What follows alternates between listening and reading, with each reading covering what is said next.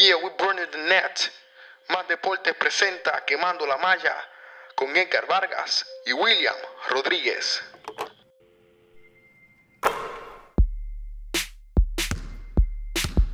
Curry, way downtown. Bang! Bang! Oh, what a shot from Curry! Gets it to LeBron for three for the win. Yes! LeBron James at the buzzer! Sigue Barea con el yoyo. Van a doblar dos contra Barea. Va de tres. ¡Eh! ¡Chale! Barea contra dos.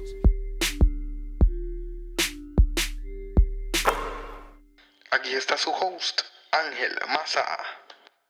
Bienvenidos a esta nueva edición de tu podcast sobre todo lo que quieres saber del baloncesto local e internacional quemando la malla. Comenzamos dándole la bienvenida a nuestro corresponsal allá en Mayagüez, Edgar Vargas, ¿cómo te encuentras? Saludos Massa, saludos William, un placer estar acá de vuelta en Quemando la Malla. Hoy anticipamos un programa lleno de mucha polémica, eso es que le gusta a William, así que va a ser bien interesante todo lo que vamos a estar hablando en el programa de hoy. William, ¿cómo te encuentras? Me encuentro lo más bien, ya se está calentando la temperatura aquí en Chicago, pero todavía no encontramos a los tres alfa de los Bulls, ni a Dwayne Wade, ni a Jimmy Butler, ni a Roger Rondo.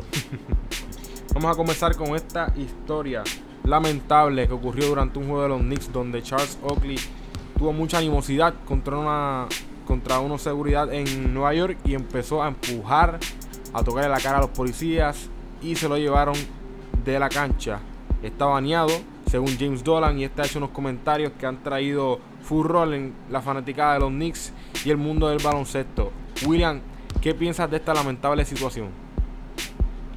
Yo le hago eco a lo que dijo el gran Charles Barkley. Es un, fue una mala noche para el deporte de cualquier manera que lo quieras ver. Tienes una leyenda de los Knicks que regresa a cancha y simplemente hubo un altercado. Nadie sabe cuáles son las razones de Charles Oakley. Nadie sabe cuáles son las razones de James Dolan al tratar de sacarlo del Madison Square Garden. Lo que sí se sabe es que hubo algo entre ellos dos, ya que Oakley quería acercarse a Dolan y ahí es cuando entonces vienen no uno o dos, sino seis guardias de seguridad a tratar de sacarlo. Y hubo pues un altercado entre Oakley y los seis guardias. Y pues lamentablemente eso tuvo consecuencias en el juego, ya que el juego se paró unos minutos en lo que tanto los jugadores como la fanaticada veían como la resolución de este encontronazo entre la leyenda y la seguridad. Y lamentablemente las expresiones vertidas de parte del dueño de los Knicks, James Dolan, hacia lo que posiblemente nadie puede confirmar ni desconfirmar esta información, pero sale de la boca de él que supuestamente Charles Oakley está teniendo algún problema de adicción o está teniendo algún problema mental sin él ser ningún tipo de médico, sin él tener ninguna información. Así que lo que estamos viendo es una situación bastante difícil, tanto del lado legal como del lado baloncelístico, como del lado de ser humano, de Charles Oakley y de los New York Knicks. Edgar. Tal y como dice William, es una pena el trato que reciben los, los jugadores, tanto los jugadores como exjugadores, por parte de esta franquicia. Como muy bien dijo mi compañero, están destruyendo no solamente a las leyendas, sino a los actuales jugadores. Hay que estar bien loco, tanto como jugador como gente, para decidir ir a Nueva York. Quizás haya jugadores que van a preferir este mercado por lo grande que es, por la grande cantidad de dinero que pudiesen recibir en base a auspicio. Pero en, si, si están pensando en nivel de juego, si están pensando en cuanto a baloncesto per se, bien, bien poco probable que este, que este mercado traiga grandes figuras. Y así que yo, yo entiendo que este es solamente el principio de la decadencia de Nueva York, decadencia en todo el sentido de la palabra, van hacia abajo, tuvieron un bueno, podemos ponerle entre comillas, éxito el, el, inicio de la era de Carmelo Anthony, pero ahora este equipo va hacia abajo. Y es como dijo William, quizás Carmelo Anthony puso esa clausura de que no quiere ser cambiado, pero él mismo va a decidir en algún momento que va a tener que irse a, va a tener que irse de este equipo. Él, al rey que va, va a terminar siendo un jugador sin campeonato y eso y el ego de Carmelo va por encima de todo. Y lo hemos visto en muchas, muchas ocasiones, así que considero que este es el principio, eh, tanto el altercado con Oakley, tanto el, la autodestrucción a su, a su jugador estrella en el, en caso de Carmelo Anthony, es el principio de la decadencia y negativo por demás que jugadores jóvenes, como el caso de Kristaps Porzingis, crezcan en la liga viendo este tipo de situación. William, una pregunta, ¿qué más le puede pasar a los New York Knicks?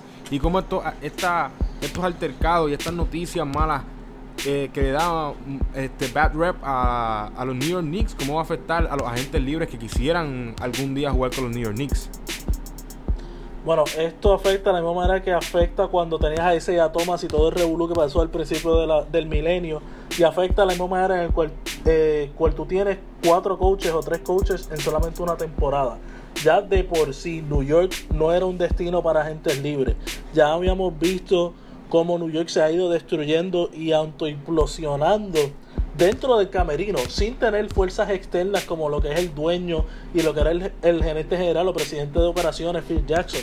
Ahora cuando tienes a estas dos figuras, James Dolan desde antes de, de esta situación con Carmelo Anthony y Phil Jackson, ya nadie quería tocarlo, solamente Donnie Walsh, que fue arquitecto durante la era de los Pacers, de Larry Bird como dirigente y de ahora mismo ayuda a los Pacers, trató de ayudar a New York a reconstruir y no pudieron. Yo como agente libre, yo no jamás pensaría filmar en New York, porque estoy viendo cómo tratan a sus leyendas, a Charles Oakley, y es una falta de respeto, es un, o sea, es una invasión a la privacidad y al ser personal, estoy viendo cómo están tratando a Carmelo Anthony, que aunque él filmó y dio todo su, su buena fe en firmar un contrato con un no trade clause, de que él no iba a pedir un cambio, de que el equipo no lo cambiara porque él iba a dar el máximo por New York quieren que él saque esa cláusula y para poder cambiarlo. O sea que en New York no hay ningún tipo de lealtad. Más allá de como jugador, veo que tras que nos tratan básicamente como una pieza de, ganado, un parte del mercado, tienen una confianza en Phil Jackson, que Phil Jackson no ha demostrado nada como gerente general. Pudo haber sido tremendo dirigente, fue un pésimo jugador y el peor GM. Ahora mismo yo como agente libre ni como dirigente, ni como jugador, ni siquiera como limpiabota me acercaría al Madison Square Garden para pedir un trabajo. Bueno, un sitio realístico donde podría caer Carmelo Anthony en estos momentos. William y Edgar y que él aceptara ese cambio. Edgar, Yo entiendo que el único sitio donde Carmelo Anthony pudiese aceptar es Clippers y los mismos Cleveland Cavaliers. Hemos visto en muchas ocasiones donde Chris Paul, Carmelo y LeBron han dicho en múltiples ocasiones que, han, que quieren jugar juntos, se consideran hermanos, pero no veo muy, no veo, veo muy poco probable que Carmelo decida ir a otro sitio que no sean estos dos mercados. En el caso de Cleveland lo hemos visto que está pidiendo a gritos este cambio, tanto él como LeBron. LeBron una vez más haciendo una puerca dentro de su carrera. Yo considero injusto por demás el que, el que, y entiendo que ya él lo explicó, ya él dio declaraciones, pero todo el mundo sabe cómo, cómo opera LeBron James y el que, y el que estén hablando eh, a, a secretos, como quien dice a secretos, pero a gritos, sobre que están tratando de sacar la figura de Kevin Love, que ha lucido muy bien. Entiendo yo que si hacen ese cambio entre Kevin Love y Carmelo Anthony es un error escrito en mayúsculas y en bold para los Cleveland Cavaliers. William, Yo realmente no veo un mercado donde Carmelo Anthony encaje, donde él pueda ganar, ese campeonato que él tanto anhela. Los Clippers sí tendrían que salir de alguna de sus piezas, pero eso es lo que hacen los Clippers unos contendores, que tienen un banco bastante lleno de jugadores capaces de tomar la batuta en cualquier momento. Y yo realmente no daría ni, ni es el mismo argumento con los Warriors. Yo no daría la mitad de mi equipo por solamente un jugador que no me garantiza absolutamente nada ni me va a llenar los vacíos que esos jugadores me traían. En más de una posición y en más de una ala. Sabemos que Carmelo Anthony pues tiene tremendo juego ofensivo. Ahora defensivamente a él le hace falta a veces bastante de motivación, bastante ganas y su físico no lo va a ayudar a guardiar a esos jugadores que juegan en la 4 que son mucho más fuertes que él y a veces hasta mucho más rápido. Yo simplemente pienso que Carmelo Anthony va a terminar haciendo, va a terminar retirándose como uno de los mejores jugadores en nunca haber llegado tan siquiera a las finales de la NBA. Bueno, ahora pasamos con una noticia que ah, por lo menos a mí me dio bastante risa, que es el ban de la NBA a las cuentas de los equipos de Twitter de vacilarse a los demás equipos y a los demás jugadores de equipos contrarios. Y que ahora los equipos lo que están haciendo es jugando como si estuviesen todos bien y como si fueran los más amigos. Esto no lo entiendo, no entiendo cuál es la ridiculez de censurar. Esto es un tipo de censura a los otros equipos de escribir lo que quieran en su en su social media account que había visto hace varios meses cómo la NBA se estaba viendo más por cómo los equipos se tiraban y se, y se vacilaban por las redes sociales, cómo eso motivaba a la gente a ver más los juegos de la NBA. Edgar, ¿qué piensas de esto? Tú que hablas tanto del mercado deportivo. En verdad yo, yo entiendo que fue un, un gran error el, el- el haber limitado, haber censurado en ese sentido a los equipos. Es algo que estamos viendo constante, que cada vez tratan de censurar a la prensa en todos los sentidos posibles. Yo entiendo que Adam Silver no sabe bien lo que acaba de crear. Ya hemos visto el sarcasmo que está imperando entre las cuentas sociales, entre las redes sociales de los distintos equipos. También hay que mencionar que la, cuando se habla sobre tiraera entre los equipos, la realidad caso es que no era una tiraera negativa en todo el sentido de la palabra, sino que era una tiraera de tranquilo, no era nada que se iban por encima de los límites, sino que era algo que daba gusto ver en distintas redes sociales cómo ambos equipos se preparaban entre ellos y durante el juego se tuiteaban cosas entre ellos. Pero lamentablemente o quizás a, a- Adam Silver no le gustó ese trato y limitó en ese sentido a los equipos y ahora se ahora está tratando de imperar un espíritu pro amistoso y pro deportivo y los equipos están convirtiendo esto, vieron esto como un espacio en blanco, un hueco donde pudiesen atacar y están siendo sarcásticos en todo el sentido de la palabra. Si están bien aburridos, vayan y verifiquen cómo se tuitearon los equipos de Sacramento Kings y los Atlanta Hawks durante el juego que tuvieron hace un tiempo atrás. Realmente da, da risa, da risa ver cómo se trataron. Y, y hay que ver cómo, cómo esto sigue, sigue creciendo alrededor de la liga.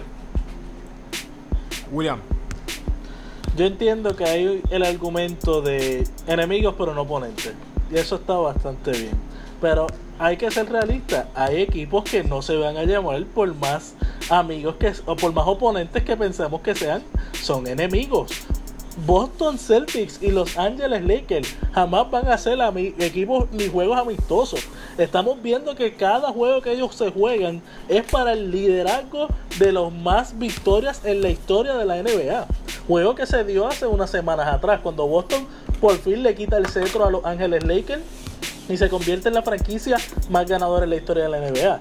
De la misma manera que entre Cleveland y Miami jamás y nunca va a ser un juego normal.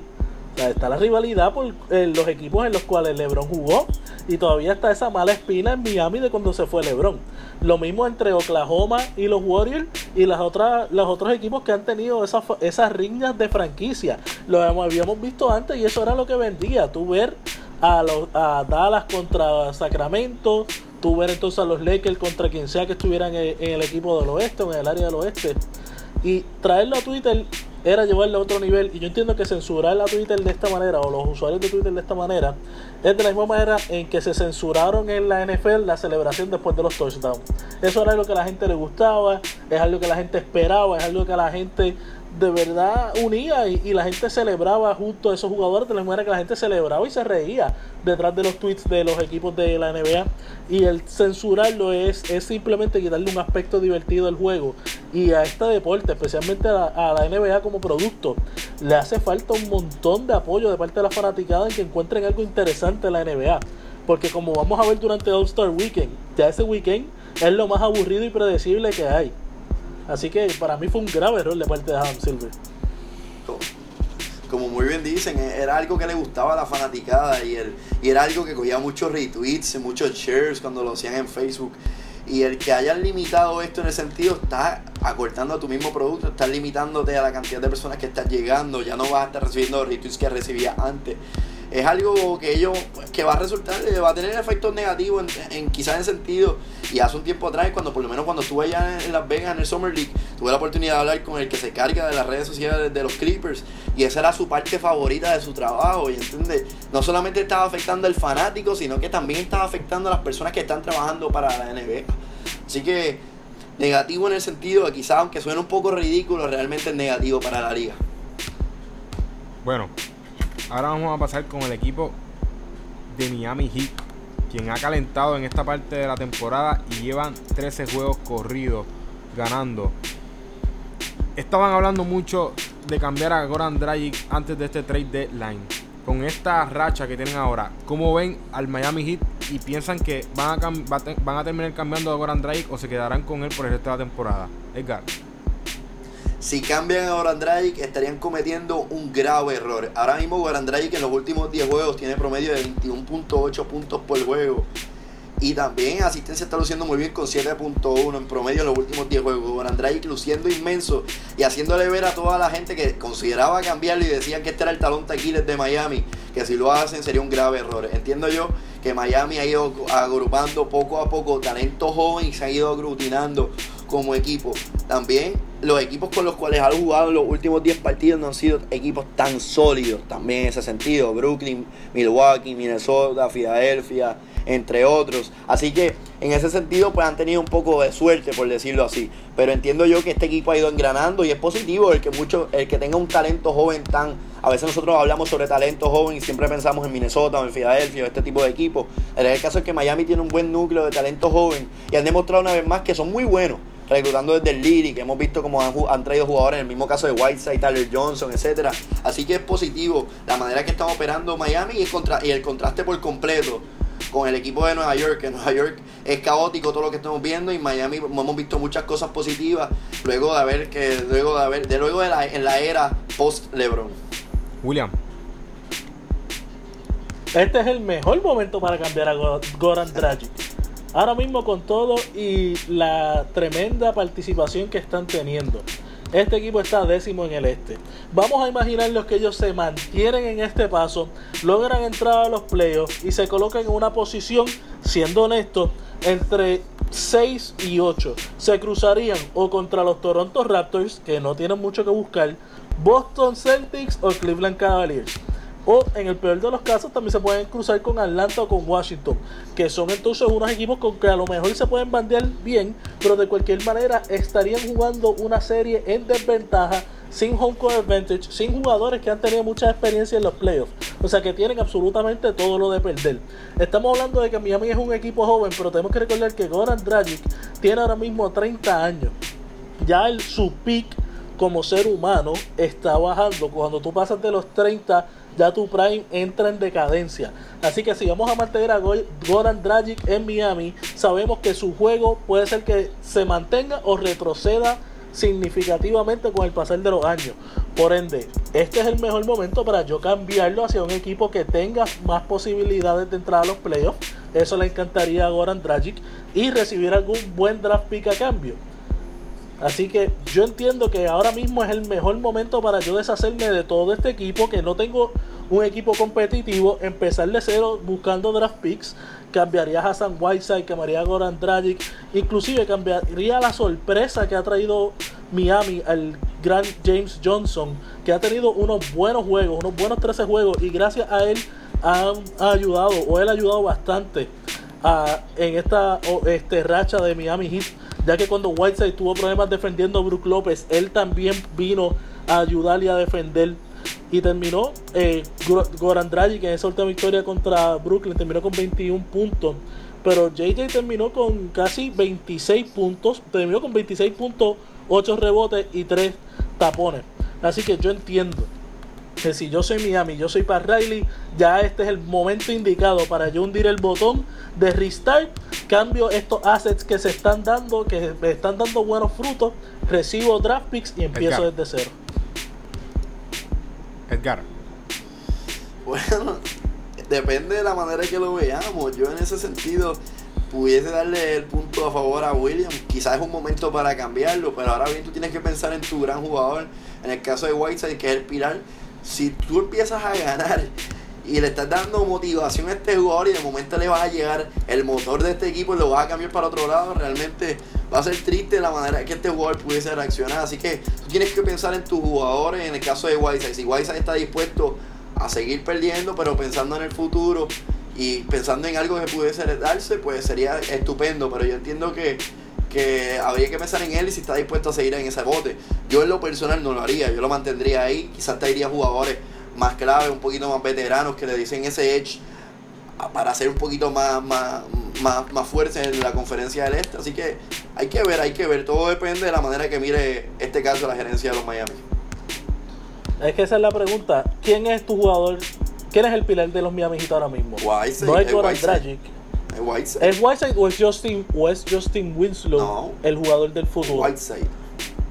O sea que, pues, basado en que Whiteside es tu futuro, tiene 27 años, le quedan 3 años más de prime, considerando lo que es el prime de un atleta. Así que sí, puedes entonces traer a gente libres, pero tienes una ventana bien corta. Versus que si ves que tu futuro es Justin Winslow, cambias a Whiteside, cambias a Dragic y reconstruyes alrededor de Winslow. Bueno, Vamos a pasarle a este equipo joven quien está teniendo esta racha, otro equipo que está teniendo una racha mayor, que ha ganado 18 juegos de los últimos 19 que han tenido. Y estamos hablando de los Washington Wizards. Y te lo dije, William, dijiste que no lo debían haber cogido para el juego de estrella. Y ahora mismo en esta racha está promediando 23 puntos por juego, 11 asistencias por juego y 2 steals por juego. Y en los últimos 5 juegos ha hecho 20 y 10 en cada juego. Y estamos hablando del el gran John Wall. Están tercero ahora mismo en la conferencia del este. Le pasaron a Atlanta y le pasaron a Toronto. ¿Cómo estás viendo este equipo? Y estás viendo a unos Washington Wizards que están jugando mejor como equipo, como equipo y pueden ser contendores a ese banner de la conferencia del este. William. Bueno, bueno, bueno, vamos a cogerlo con calma. Yo sé que ahora mismo yo soy Fufi y estoy escuchando el Fufi para ti, la versión William Rodríguez. Pero la verdad, hija de Dios, es que todavía le falta bastante a este equipo llegar al nivel de Boston, que está número 2, y al nivel de Cleveland. Yo estoy bastante decepcionado con Toronto, que Toronto se ha dejado pasar por Washington. Pero es la conferencia del este, la conferencia del este no es la más competitiva, así que tú tener una buena racha como la que vimos, la sacó desde el sótano, que estaba en número 13, ahora mismo va a ser número 3 en el este. Pero lo mismo puede pasar fácilmente, puedes tener una mala racha, Toronto puede caer, volver a caer en tiempo, igual que Atlanta, y de repente ves que Washington cae número 5 otra vez. Y nuevamente, enfrentarse contra Atlanta o contra Toronto no es exactamente una buena receta para tú llegar a la segunda ronda de los playoffs, aunque estés en el este. Y sí, John Wall ha demostrado que se merece estar en el juego de estrella, pero para mí no, son los, no tienen suficiente talento, no tienen suficiente experiencia y no creo que todavía tengan suficiente disciplina como para ser el equipo número uno del este. Edgar. Bueno, al principio de este podcast, las primeras ediciones hablábamos sobre lo difícil que se le había hecho a la gerencia de Washington hacer que esta dupla entre John Wall y Brad Bill cuajaran. Nosotros al principio criticamos un montón a este equipo y decíamos que, realmente había que salir de una de estas dos figuras y nos están haciendo quedar mal. Esperábamos este, muchos cambios, muchas cosas negativas por parte de este equipo y hemos visto cómo el barco se ha estructurado y se ha reestructurado y van por muy buen camino. Para hacer el caso, no solamente John Wall ha tenido un gran año, la realidad es caso que sí está liderando este equipo, pero también Brad Bill ha resurgido nuevamente en la NBA. Por ejemplo, los últimos 10 juegos mencionaste sobre los números de John Wall, pero también hay que mencionar los números de, de Brad Pitt. 24.6 puntos por juego en los últimos 10 juegos, 4 asistencias, jugando contra equipos elites en la NBA, inclusive contra Cleveland le mandó 41 puntos a este equipo. Y no solamente él, sino que John Holland, eh, John, John, John Wall en este equipo en este mismo juego, a pesar de la derrota por 5 puntos, contra Cleveland. También lució inmenso con 22 puntos y 2 asistencias. Así que es, positivo no solamente el que John Wall esté liderando este equipo, sino que esta dupla esté en conjunto liderando este equipo. Así que esperamos mucho más de este equipo, de que tienen posibilidad de ser un equipo elite dentro del este. Pudiese, como dice William, no están todavía al nivel de Washington, no están todavía al nivel de Toronto y todavía los veo muy inferior al equipo de Cleveland. Pero de que están listos para dar la batalla nuevamente, están listos. Y William, pensándolo bien, ¿tú crees que están muy lejos de ser el segundo mejor equipo del este? Yo entiendo que sí, yo entiendo que Boston tiene muy buen equipo, yo entiendo que Boston tiene una buena, aunque están solamente dos juegos y medio eh, Washington de Boston, yo entiendo que Boston tiene la disciplina y ha tenido unos excelentes juegos, a pesar de que todo, todo cae alrededor de Isaiah Thomas, es lo mismo para Washington, todo cae alrededor de John Wall. Si John Wall de repente sale de esta racha, se va a ver bastante difícil que Washington siga de la manera en que va. Ahora, eso sí, yo entiendo que los cambios de cualquier manera deberían de venir. Simplemente porque tienen una buena racha ahora mismo no significa que todos los problemas se han resuelto de una vez y por todas. Sigue habiendo una animosidad entre Bradley Bill y John Wall sigue habiendo esa dinámica de que está bien, en cancha nos llevamos, pero fuera de cancha ni nos hablamos. Así que para mí, yo entiendo que el cambio de cualquier manera debería venir y si es para alguien, por alguien como el Marcus Cousins, tiene mi aprobación completa. Yo entiendo que si Washington de verdad quiere ser el mejor equipo en el este, tiene que cambiar por Marcus Cousins. Edgar. Bueno, si, si William, si tú lo ves de esa manera, Ahí está. La realidad del caso es que nadie sabe el que nadie sabe lo que está en la olla más que el que la menea. Nosotros desde acá podemos decir nuestros puntos de vista, pero no, no lo vivimos, no sabemos cómo se vuelve, cómo se bate el cobre allá en el camerino. De que están luciendo muy bien en cancha, están luciendo bien. Ahora hay que ver si realmente pudiesen seguir en este mismo ritmo de juego y si surgen figuras que los complementan. No sé si salga la figura de Otto Porter, que el cual William es fanático número uno de este jugador.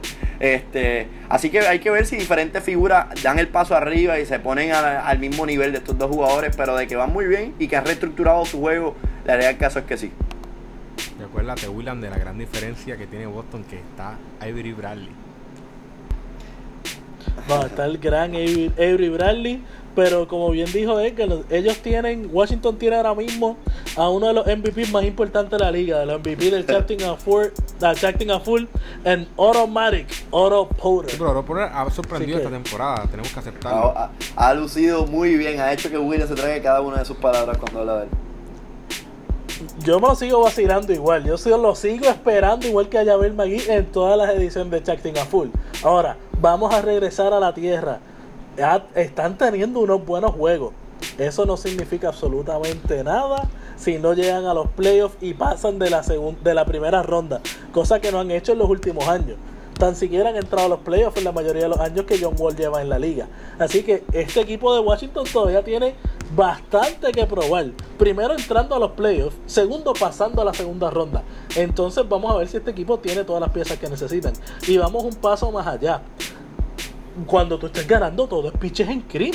Cuando tú estás ganando, todo el mundo se lleva con todo el mundo. Kobe y Chuck aguantaron tres años así. Ahora, cuando cogieron una pela asquerosa, salieron todos los trapos sucios y terminamos con Shaquille O'Neal en Miami. Lo mismo pasa en cualquier momento. Cuando Washington se las vuelva a ver negra, ¿cómo va a reaccionar este equipo? Y ahí es cuando vamos a ver si Washington de verdad está listo para entrar en disciplina y entrar en conjunto como para llegar lejos. O si simplemente se van a desmoronar y van a crear un problema fuera de la cancha. Y pasamos de estos jugadores jóvenes a una lamentable noticia con otro jugador joven que se vuelve a lastimar la rodilla, su ACL, y va a estar fuera mínimo un año, como dijo Jason Kidd, estamos hablando de Jabari Parker, quien esta temporada promediaba 20 puntos y 6.8 rebotes por juego. ¿Cómo creen que va a afectar esta lección, esta lesión a los Milwaukee Bucks y su esperanza en los playoffs? Edgar. En verdad es lamentable todo este tipo, todo este tipo de situación que ha surgido a través a, en torno a Jabari Parker no es la primera vez, yo entiendo que si, no, si, me equivoco me corrigen, pero entiendo que es la misma rodilla a la cual él, a la cual pues, de la lesión por primera vez. Venir de, venir de una lesión de esa manera, recuperarte y ver que estaba jugando muy bien, porque estaba jugando muy bien para, para Milwaukee, pero realmente era positivo y de momento cuando ya estás arriba, encima de la rueda arriba, ¡pum! Otra lesión más de igual forma es desmoralizante y, realmente es preocupante. Tienen que hacer algo con este jugador, llevarle un psicólogo, llevarle algo, porque realmente no debe estar pasando por el mejor momento de su vida. Así que en lo personal lo considero una situación lamentable por completo y deseamos una muy pronta recuperación a este jugador que sin lugar a dudas ha demostrado que tiene mucho básquet en su juego. Esperamos que se recupere y que vuelva al nivel que, que, nos, que nos tenía acostumbrados. William.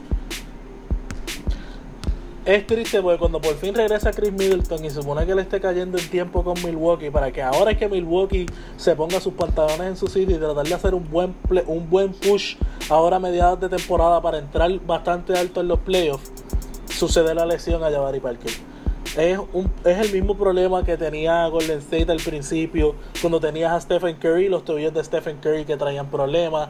Es el mismo problema que has tenido con Brook López, que de repente cuando Brooklyn empieza a coger un poquito de tracción, se te lesiona y empiezan los problemas. Lo mismo que mis lamentablemente Memphis Grizzlies. Cada vez que yo entiendo que van a dar ese paso adelante, vienen las lesiones y jala a Memphis y los escocotan otra vez a la realidad. Así que yo entiendo que esta lesión va más allá de una lesión a un jugador, a un tremendo talento en la NBA, sino que también es una lesión a las aspiraciones del pueblo de Milwaukee, del equipo de Milwaukee entero, de que es otro año más en el cual ellos tienen que esperar a que todo el mundo se recupere para entonces poder entrar a, a un juego competitivo o entrar a ser un equipo competitivo dentro de la liga, no tan solo en la conferencia del este, sino en toda la liga. Ahí en estos momentos que uno lleva a cuestionarse, yo desde acá, yo no sé el cuerpo médico que tenga este equipo, pero yo entiendo que es la primera vez que yo había visto este tipo de casos en que dos lesiones iguales le ocurren a un mismo jugador. ahí es que uno se cuestiona cuál será el trato médico que están recibiendo estos jugadores. Lo hemos visto que ya no solamente él, sino Chris Middleton, varios jugadores han tenido lesiones dentro. Yo como si fuese presidente de la liga, me, eh, presidente de este equipo, me cuestionaría eh, mi personal médico, porque la realidad del caso es que esto es preocupante. Lo mismo pasó en Portland cuando vimos las rachas de lesiones de todo el mundo, básicamente. Sí, Greg, Greg Oden, Brandon Roy. Eh. Brandon Roy. No, eran uno, y eran talentos que se, bueno, se supone que hoy día si Greg Oden y Brandon Roy hubieran jugado la mitad de lo que podían jugar, Portland hubiera entrado a los playoffs y hubiera fastidiado bastante en, el, en la conferencia del oeste. Y eso lo que llevó fue un cambio total de tanto el, el, staff médico, sino también el staff de training en Portland. O sea, como un cambio de dos departamentos completos. Y estoy muy de acuerdo con él, que tú tienes que pensar contra, porque es que se me están lesionando tanto los jugadores cuando yo no les estoy dando tantos minutos como Tontivo le daba a Jimmy Butler y a Derrick Rose en, Chicago, o como les está dando a los Minnesota Timberwolves. Así mismo es, o sea, que sí, yo estoy de yo estoy de acuerdo con que hay algo rarito, hay algo que tienen que investigar, especialmente en el proceso más difícil de una lesión, que es la recuperación. Porque después de la operación es el trabajo tanto psicológico como mencionó Engel y también el, físico. El tu poder confiar en esa pierna, el tu poder decir que esta pierna no me va a fallar cuando yo dé los dos pasos y vaya a brincar. Es un proceso bastante difícil y yo entiendo que hay que investigar esos dos departamentos, tanto el de training de fortaleza física como también el staff médico que hay ahora mismo en los Milwaukee Sí, porque digamos también que cuando Game Road tenía muchos minutos de juego se lesionaba también, que es un equipo también, exacto, que, verdad. que muchos de sus jugadores jóvenes han, han, sido lesionados. Y hay que cuidarlo porque para ahí está Giannis Antetokounmpo y ese no se nos puede lesionar. Y antes de Antetokounmpo y dentro de lo negativo, pues hay que ver por lo menos un poquito de positivo. Esperemos que le den cancha a Tom Maker a ver qué realmente este jugador pudiese traer a la mesa en, este, en estas situaciones. Bueno, William y Edgar, si, tuviera, si, si tuvieran que escoger sí o no de que Milwaukee Bucks va a ganar una serie de playoffs, ¿qué escogerían, Edgar? Hacho, no.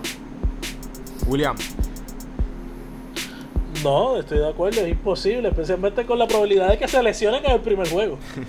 bueno, ahora vamos a pasar a Draymond Green, quien ayer hizo el primer triple double en la historia de la NBA que no tuvo el renglón de puntos, con 4 puntos, 10 rebotes, 2 asistencias y 10 steals.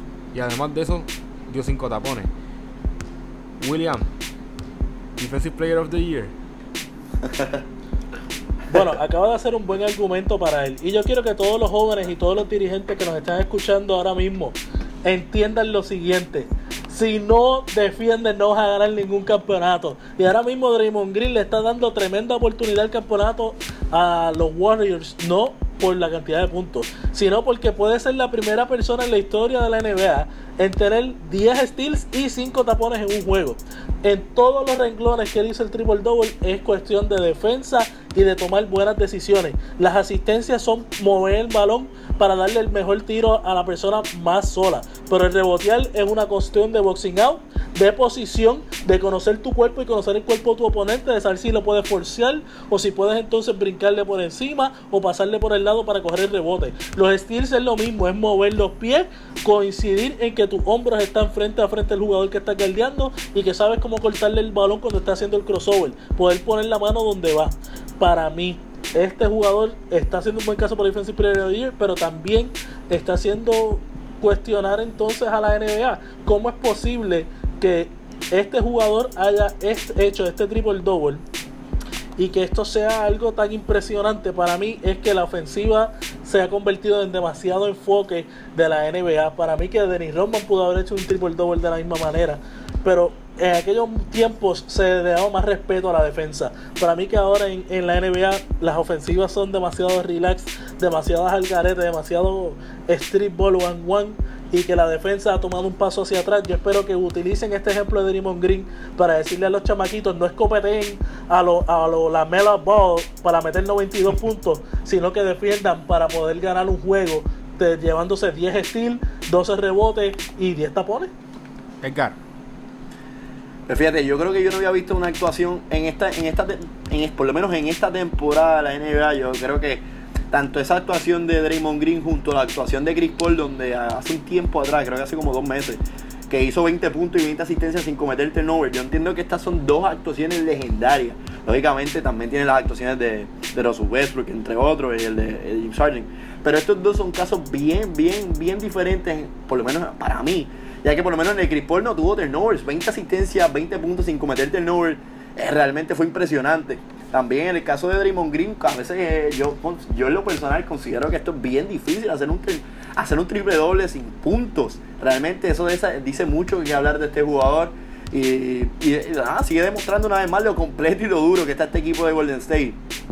Que donde no solamente eh, pueden aportar grande, grandemente en el área ofensiva, sino que también pueden aportar. Y al principio hace un tiempo hablábamos sobre, sobre este jugador, Draymond Green, y, y hablábamos sobre lo sucio que era y que por esa razón jamás pudiese ser el defensa del año.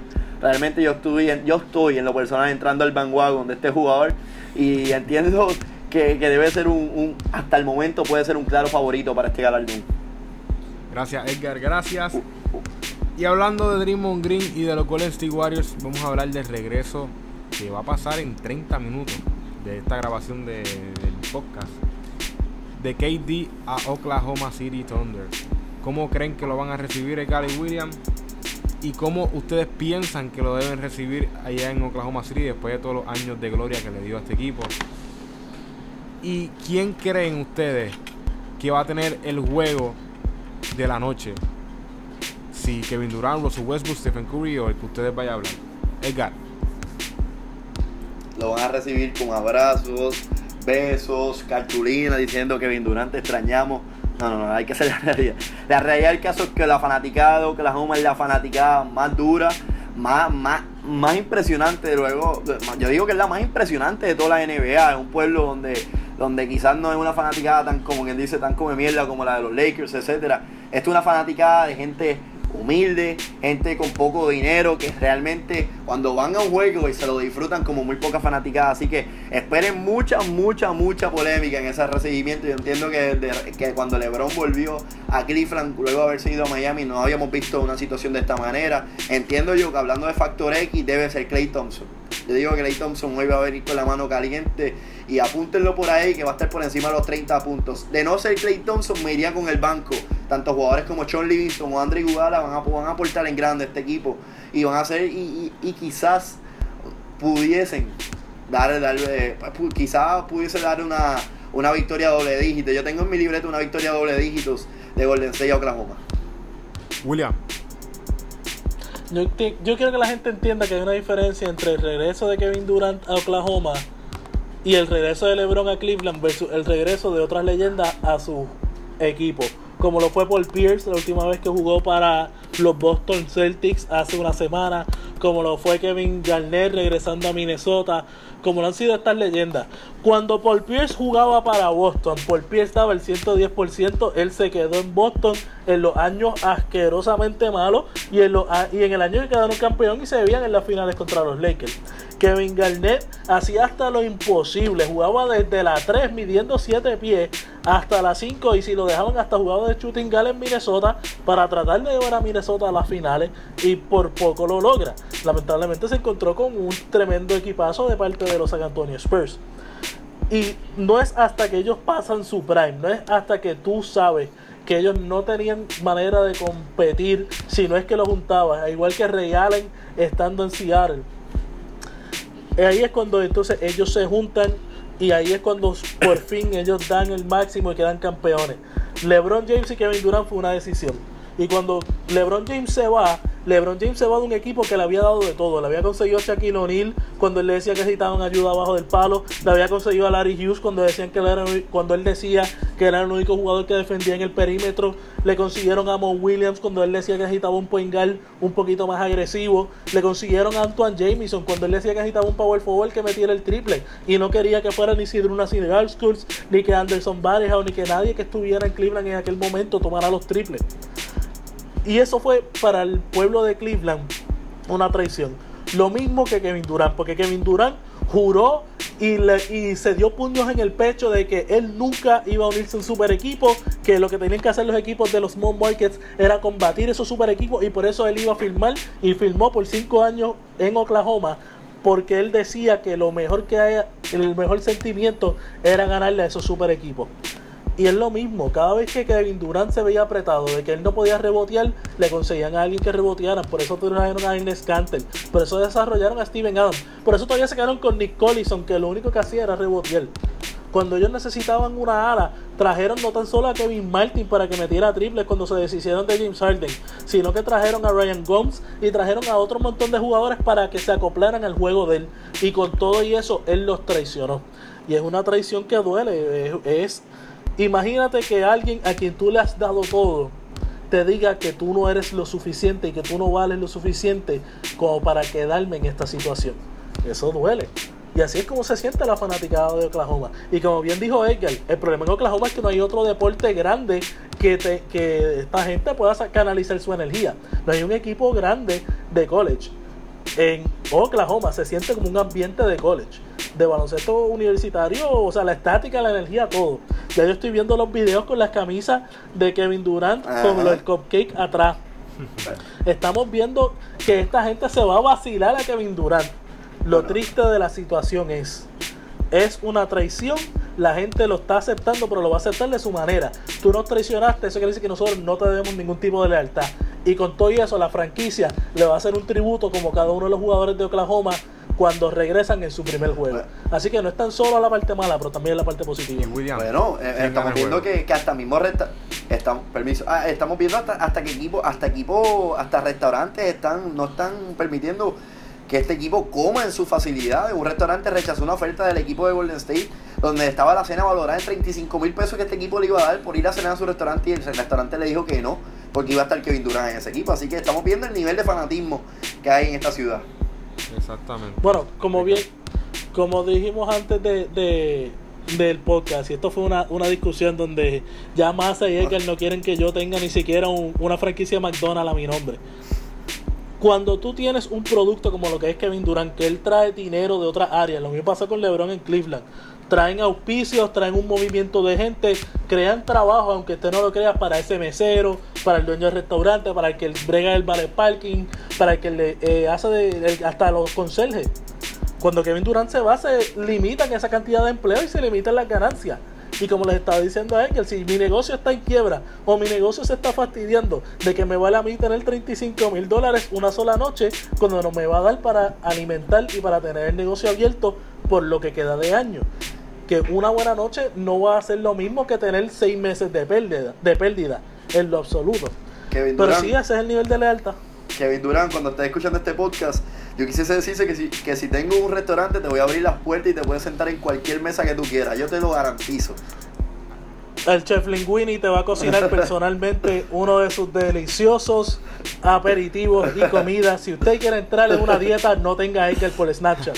Pero volviendo al, volviendo al tema, yo entiendo esa frustración de los jugadores porque, bueno, como te digo, no es que lo haya vivido con un buen atleta que yo haya tenido, pero si yo soy fanático de Oklahoma y mi superestrella, a quien yo le di todo, se me va por, porque no tiene prácticamente el, corazón, por no decir la palabra que encaja, este, de ganarle al mismo equipo que los eliminó. Estuvieron adelante 3 a 1 en la serie y él no pudo tener un juego para eliminarlo. Y después viene y se le añade eso, se monta en ese equipo. Para mí eso es, falta de, de hombría hasta cierto punto. Bueno, y William, ¿a quién tenés ganando el juego de hoy? lamentablemente tengo que coincidir con Edgar por el hecho de que Super Westbrook va a entrar en la mentalidad de querer ser Super Westbrook. Y ahí es cuando Russell Westbrook se tiltea a niveles exponenciales. Él va a querer echar 60 puntos, coger 25 rebotes, repartir 40 asistencias, dar 30 cortes de balón, hacer un cuádruple double y él no va a poder. Y así. Él lamentablemente... Y ese juego hay que verlo porque va a haber una atmósfera de playoffs y no se lo pueden perder. Y vamos a pasar entonces a la Liga de las Américas, el baloncesto boricua. Que los Leones de Ponce le ganan a la Academia de la Montaña 7-6 a 6-1 con 26 puntos de Hakim Warwick y un Carlos Arroyo rejuvenecido. ¿Cómo ve esta participación y este primer juego de Ponce en, esta, en este torneo? ¿Y qué esperas, Edgar, de Carlos Arroyo, que ayer mostró que, que está motivado y tiene una condición física espectacular? Bueno, eh, eh, el equipo, por lo menos yo, yo en lo personal esperaba mucho más de los Leones de Ponce en este juego. El equipo el cual se enfrentaron en la primera fecha, en la primera jornada del torneo, el cual es la Academia de la Montaña, un equipo de muy baja calidad, viene a ser campeón de la, de la Liga de Colombia, pero todo el mundo sabe, en Colombia no se juega baloncesto. Así que en ese sentido yo esperaba una victoria por más de 30 puntos, porque literalmente el equipo de los Leones de Ponce tiene un trabuco para quedar campeón de este evento ganaron solamente y ganaron apretados. Como quien dice por ahí, que ganaron por 15 puntos. Empezaron el juego bien flat, tuve la oportunidad de ver el juego, empezaron el juego muy flat.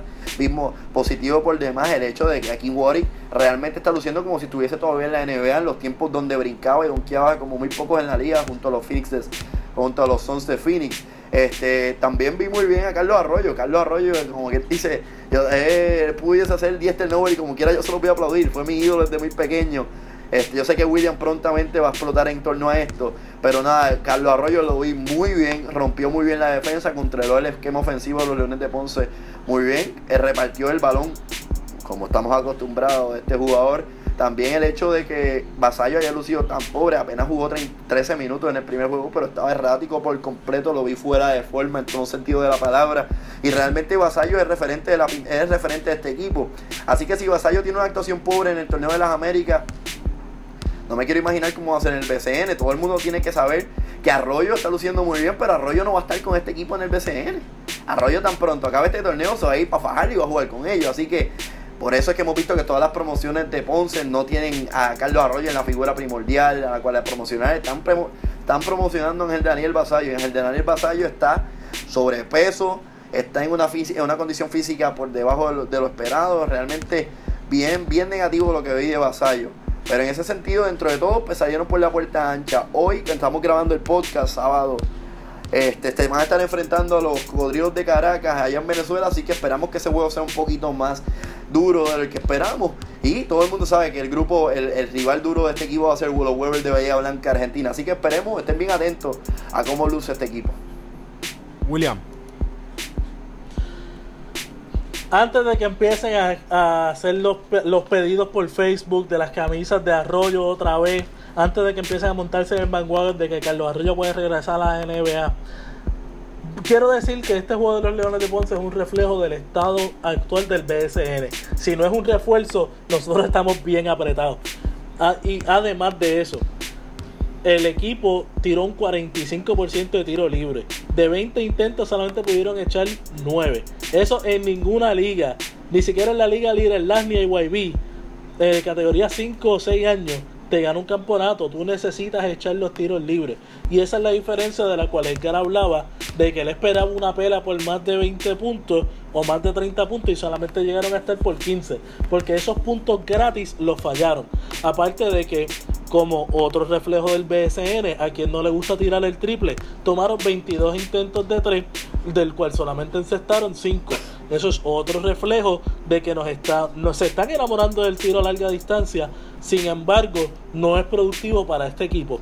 Si no fuera porque Hakim Warwick echó 13 canastos de campo, no tomó un solo triple, este juego pues, se pudo haber visto bastante diferente. Y antes de que nuevamente se monten en el bandwagon de Hakim Warwick para regresar a la NBA, es un equipo suave la Academia de la Montaña, pero a la misma vez.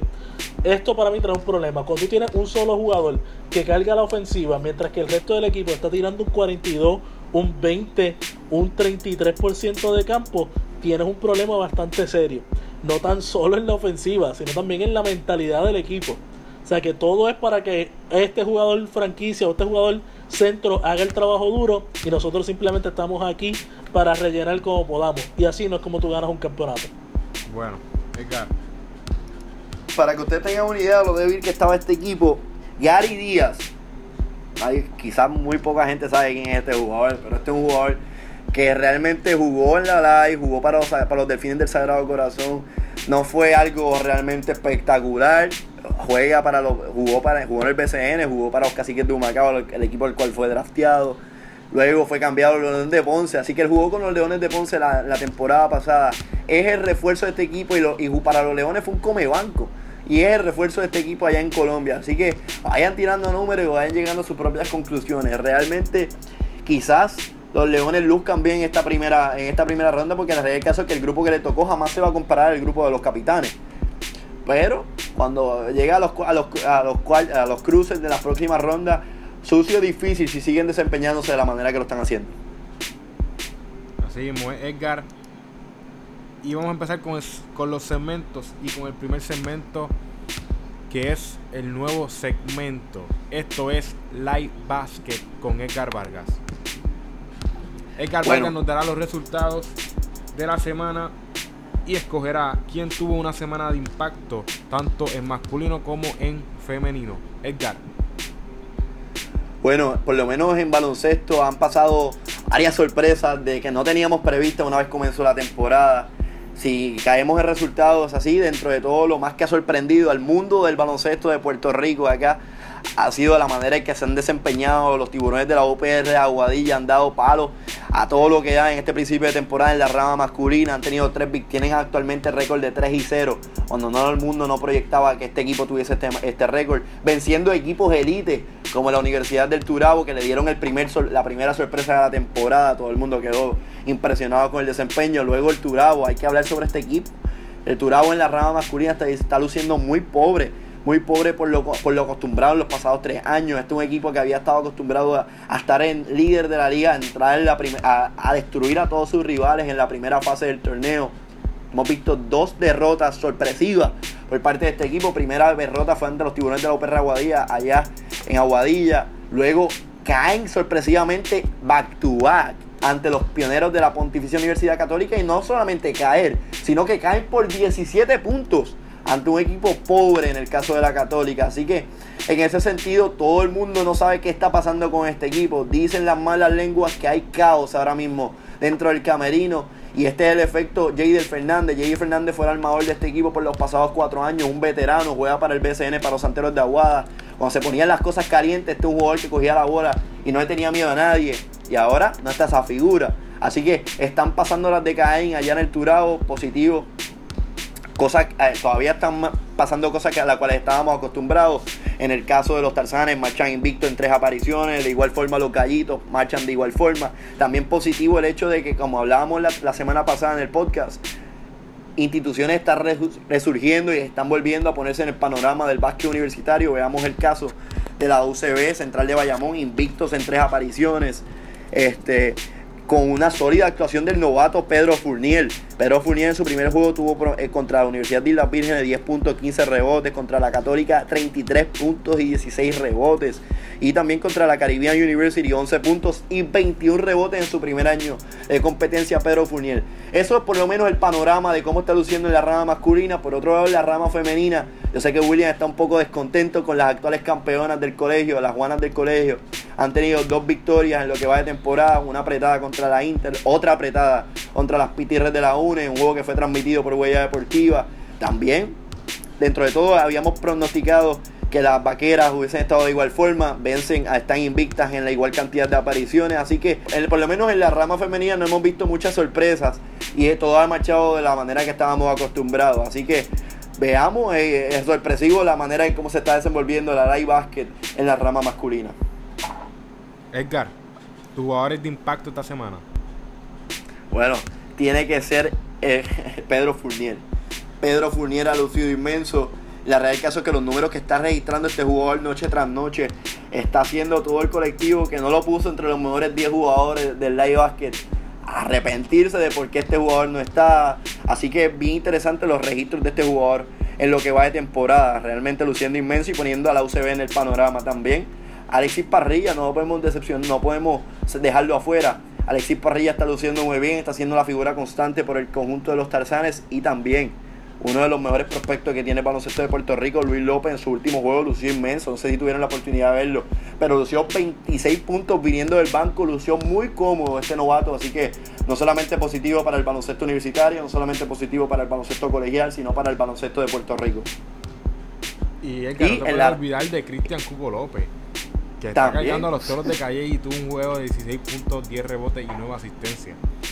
Realmente impresionante, no solamente, no, no solamente él, sino también hay que hablar sobre figuras como el mismo Evander Ortiz con un triple doble, el mismo Héctor Rodríguez, que el cual yo en lo personal no era muy fanático, no voté por él entre los mejores 10, está haciendo quedarme mal, está registrando números espectaculares. Hace poco tuvo, tuvo, tuvo más de 30 puntos. Así que hay muchos jugadores veteranos que en sus últimos años han de que hablar en la liga. Así que positivo, muy positivo el nivel de baloncesto que estamos viendo en esta liga. Bueno, y por la rama femenina, Edgar, tu jugadora de impacto. Bueno, el que no hable sobre la figura de Hilary Martínez, no sé qué baloncesto está viendo. Hilary Martínez no baja de los, no baja y no baja el nivel de juego en ningún partido. Puede estar jugando contra contra quien sea, contra la misma la Guaraguao de la UPR cuando tenía equipos que eran sumamente débiles. Y como quiera esta jugadora va a ser un doble doble, va a ser un triple doble, va a hacer algo. Para esta jugadora realmente no hay, no hay competencia para ellas. Y también hay que hablar sobre Danishka Canales. Danishka Canales está haciendo lo propio y está demostrando que Hilary Martínez no es la única jugadora elite de este baloncesto acá realmente luciendo impresionante. Y además hay diferentes actuaciones, por ejemplo, Gerena de la Inter. Tuve la oportunidad de ver a Flor Jones contra el colegio y lució muy bien esta jugadora centro por parte de las Pitirres de la UNA. Así que hay muchas jugadoras que están luciendo muy bien a través de los distintos quintetos, pero realmente la figura de Hilary Martínez y Daniela Canales sobresalen por cualquier otro rival. Así mismo es. William, ¿qué estás viendo sobre lo que has escuchado de esta, de esta temporada live, cómo se está viendo este talento y cómo tú, tú ves que se está mercadeando esta liga en estos momentos, William. Yo entiendo que esta guerra entre Negre Canales y Hilary Martínez es el pasado de la antorcha de las vaqueras, de la dinastía de las vaqueras de Bayamón hacia las Juanas del colegio. Es una guerra bastante interesante, ya que este es el último año de participación no tan solo de Negre Canales, sino también de Yamilé. Y estamos viendo que ya se le está haciendo difícil a Bayamón mantener esos quintetos estelares. El del banco no estamos viendo a alguien que vaya a sustituir a estas dos tremendas jugadoras de parte de las vaqueras. A Hilary Martínez todavía le quedan dos años más de la live, así que esperemos que ella pueda mantener a la Juana en el tope de la liga por dos años más. Nuevamente, a pesar de que han tenido dos actuaciones buenas, este, cerrados los juegos contra la Interamericana y contra la UNE. Siguen siendo las favoritas las Juanas y tienen que entender que todo el mundo va a tratar de tumbarles el invicto en la Liga Mangual y que todo el mundo quiere lo que ellas tienen, que es ahora mismo el cetro de las campeonas de la Live. Y más allá de esto, estábamos hablando estábamos criticando el hecho de que para nosotros entender o nosotros tener una imagen, un panorama como está la live, uno tiene que entrar a Resistencia Deportiva, Sistema TV, de Huella Deportiva. Para entonces internalizar y tratar de crear algún tipo de standing con no toda la información porque hay diferentes universidades que no tienen los medios para desarrollar sus schedules como lo que son los lobos de Arecibo como que son Calle así que em, es, difícil tú crear un, schedule o un standing cuando tú tienes a, a los lobos de Arecibo a los toritos y las toritas de Calle que no tienen esos medios para, para poner en público y para poder tener eh, por media lo cuánto récord le tienen y, cómo están sus equipos. Yo entiendo que la LAI debería de, de mirarse en el espejo y nosotros varias veces hemos dicho que es la mejor liga de baloncesto y la mejor liga de deportes en, Puerto Rico ahora mismo. Ahora ellos no están actuando como la mejor liga. No tienen una página de deportes donde tú puedas accesar y ver los tiempos de los atletas de track and field. No tienen los standings de ningún tipo de deporte. Todos los standings son viejos, son de años 2012, 2013. Yo entiendo que la LAI tiene que, que actuar como que son la mejor liga de deportes en la isla. Y no sé, a lo mejor contratar a Ángel Maza y a Edgar Vargas para que le desarrollen no tan solo una infraestructura de mercadeo, sino también algún tipo de método en el cual todos los equipos puedan reportarse a una base central y así poder publicar tanto los resultados como las estadísticas de cada jugador y tener a todos los fanáticos de la LAI listos y viendo todas estas, estas, estas noticiones. Porque, por ejemplo, los, los exatletas y los exalumnos, si nos si tuviéramos la oportunidad, nosotros nos bajaríamos para Ponce o para Mayagüez, para todas las justas, para ver los deportes. Y nos gustaría saber si están nuestras universidades compitiendo o no. Y eso no se sabe hasta unas semanas antes de la justa. Cuando si tú publicas todos los resultados, sabes quién está dónde. Sí, la ley tiene tantos problemas que si realmente empezamos a hablar uno por uno, realmente estuviésemos haciendo más de 10 ediciones de esto. Yo entiendo que la ley tiene un problema grande, pero es grande en poder ponerlo en mayúsculas, en bolo, en toda la manera que quieras ponerlo. En cuanto a su mercadeo, por darte el caso, veamos el caso de NCAA, donde tuve la oportunidad de hablar hace un tiempo atrás con Edwin Feliciano de Resistencia, y hablábamos sobre este mismo problema. Y hablábamos sobre que en la NCAA cuántas veces se enfrenta Duke y North Carolina, y esto ha hecho que esta liga crezca per se, no solamente que las instituciones, sino que la liga crezca per se, en ese sentido de rivalidad histórica entre estas dos instituciones, realmente hace es positivo para la liga. Y tú me vas a decir que solamente por temporada máximo se pudiesen estar enfrentando el colegio y la Yupi, por decir un caso, dos veces como mucho. Realmente esto es increíble la manera que esta liga está estructurada. Eh, hablamos ahorita sobre su mercado a través de las distintas redes sociales, en su cobertura digital. Positivo dentro de todo el hecho de que distintas instituciones, distintos grupos de colectivos de estudiantes estén creando su propia página, publicando. Lo estamos viendo en hace un poco vi en la UPR Ponce que, crearon un movimiento llamado Ruge León donde están encargados de brindar cobertura. Entiendo que de diferentes cuentas como la Católica, eh, Vaqueros Basketball en Twitter, de, diferentes instituciones, pues tienen, tienen que ofrecer sus resultados porque la LAI no las ha hecho accesible al público. Entonces tú te estás quejando de que realmente la LAI, que es el mejor baloncesto, pero que no está llegando a las masas. Pero jamás vamos a llegar a las masas si tú no le ofreces tus resultados, tus calendarios al público y lo hace accesible a ellos, no que ellos tengan que estar negociando y estar buscando los resultados y las estadísticas y los rosters hasta por debajo de las piedras. Realmente es una falta de respeto por parte de la liga y por parte del personal que está a cargo de ella. Esto que está realizando y, que se quejen y de que la LAI no está recibiendo y que se quejan de que la LAI es simplemente justa. Pero en el caso es que no estás haciendo nada para que esto cambie. Así mismo, Edgar, y vemos cómo hasta en la high school a veces, muchas veces las estadísticas son más accesibles. Es increíble. Sí, por medio de Buzzer Beater, Buzzer Beater está haciendo mejor trabajo que toda la historia de la LAI ha hecho en recopilar los datos de high school. Y yo entiendo este que también, eh, si se van a quejar de, falta de, de mercadeo, otra cosa, falta de transparencia y falta de accesibilidad.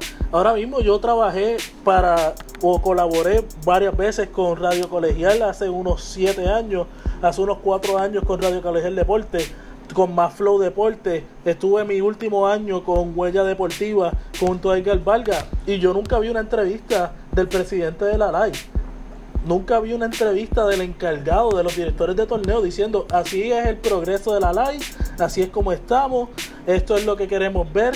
No hay ningún tipo de, de no hay manera que yo pueda identificar ni siquiera quiénes son estas personas.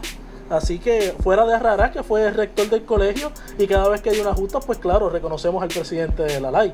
Pero no sabemos los directores de torneo, no sabemos cuándo ellos aparecen en cancha, no sabemos tan siquiera si van a los juegos. Hay una falta de, transparencia y de, y de identidad de parte de la LAI, que yo entiendo que si estas personas quieren ver el futuro de la LAI en grande, deberían de dejarle ese, el trabajo de darle la cara a la LAI a ustedes los jóvenes que han hecho posible que se puedan recopilar estos datos, ya que ellos muy bien han demostrado que no tienen la habilidad de hacerlo.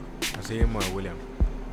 Bueno, seguimos hablando de la LAI, nunca vamos a terminar el podcast, ahora vamos a pasar al MVP de la semana. Edgar, ¿a quién tienes como MVP de la semana? MVP de la semana, hablamos sobre él y estoy seguro que cuando William escuche este nombre le va a reventar, pero voy a hablar sobre Goran Dragic. Goran Dragic, yo jamás en mi vida, si tú me hubiese preguntado cuál hubiese sido el MVP de la semana este próximo este próximo podcast, yo jamás te hubiese dicho que hubiese sido Goran Dragic.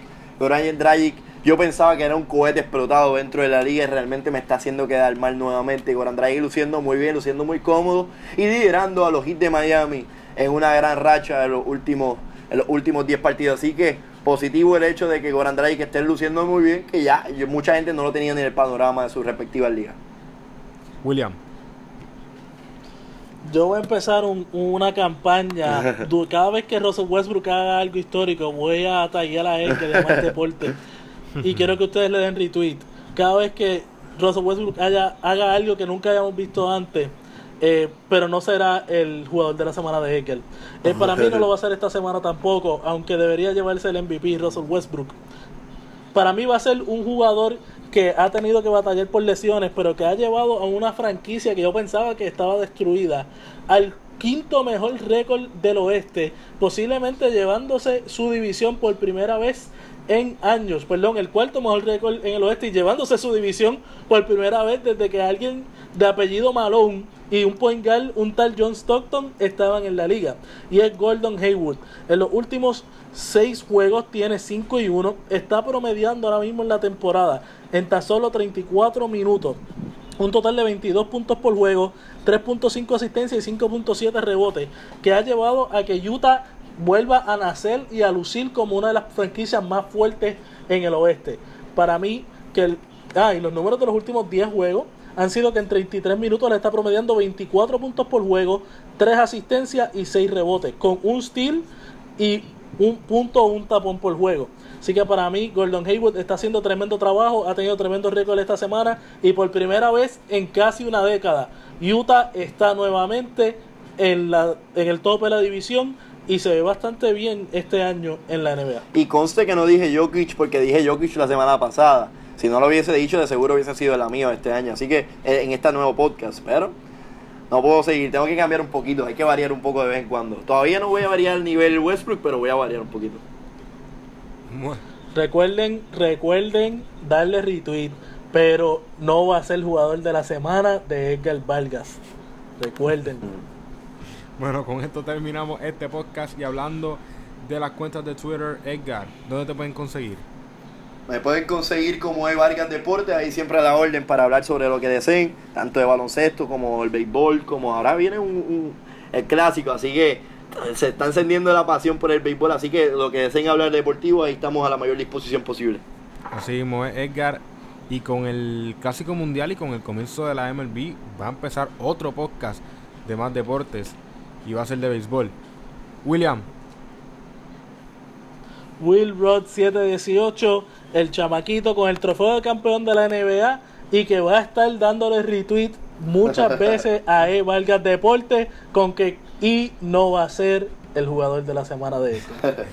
Gracias a todos por quedarse hasta el final con nosotros. A nosotros nos pueden encontrar en nuestra página de Twitter at más deportes PUR y si quieres seguir en la página principal de Más Deportes PUR es Más Puerto Rico en Twitter, en Facebook y en Instagram, donde podrás encontrar todo sobre el turismo y la cultura de este gran país, Puerto Rico. Gracias por quedarse hasta el final con nosotros y que mientras tanto sigan quemando la malla.